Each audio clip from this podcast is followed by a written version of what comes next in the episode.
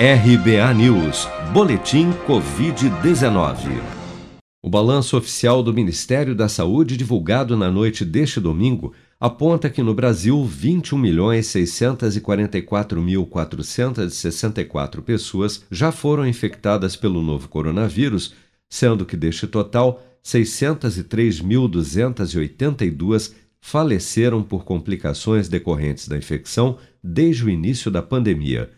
De acordo com as estimativas do governo, 96% do total de infectados já se recuperaram da Covid-19, enquanto 246.685 pessoas, ou pouco mais de 1% dos contaminados, seguem internadas ou em acompanhamento em todo o país. De sábado para o domingo foram reportados pelas secretarias estaduais de saúde 5.738 novos casos e 130 óbitos provocados pela doença. Vale lembrar, no entanto, que estes novos casos e óbitos são os totais registrados até as 16 horas de ontem, independente do dia em que ocorreram. Até este domingo, 151.623.953 pessoas, ou 71,6% do total da população do país, já haviam recebido a primeira dose de vacina contra a Covid-19, sendo que destas, 104.630.777, ou 49,4% dos habitantes do Brasil, também já foram imunizados com a segunda dose ou dose única contra a doença.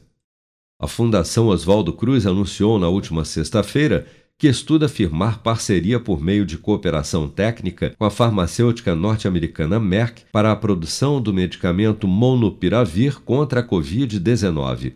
Um estudo experimental com o medicamento de uso oral, publicado no início do mês, demonstrou que uma pílula de Monopiravir a cada 12 horas durante cinco dias reduziu em cerca de 50% a chance de hospitalização ou morte para pacientes com quadros graves de Covid-19. Em entrevista à Band News, a pneumologista e pesquisadora da Fiocruz, Margarete Dalcomo, ressaltou, no entanto, que, apesar da eficiência do monopiravir no tratamento da Covid, nenhum medicamento substituirá a vacina para o controle da doença. Esse medicamento ele é usado para impedir que a pessoa fique doente? E, naturalmente, é, os casos índices serão casos também moderados ou leves, porque eles estarão em casa.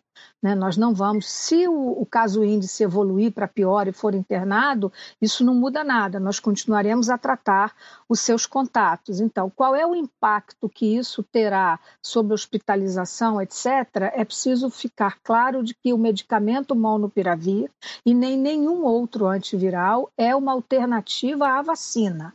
Isso é uma pergunta que é a mais crucial de todas. Muita gente já me perguntou: ah, então agora eu não quero me vacinar, eu vou tomar esse remédio? Não, não é isso. Os antivirais por via oral serão um complemento às vacinas. Haverá um momento em que eles poderão ser usados, porque nós que estamos vacinados podemos adoecer, sobretudo as variantes, elas não respeitam vacinados, elas apenas atenuam a gravidade do caso, mas é um medicamento que é um complemento às vacinas.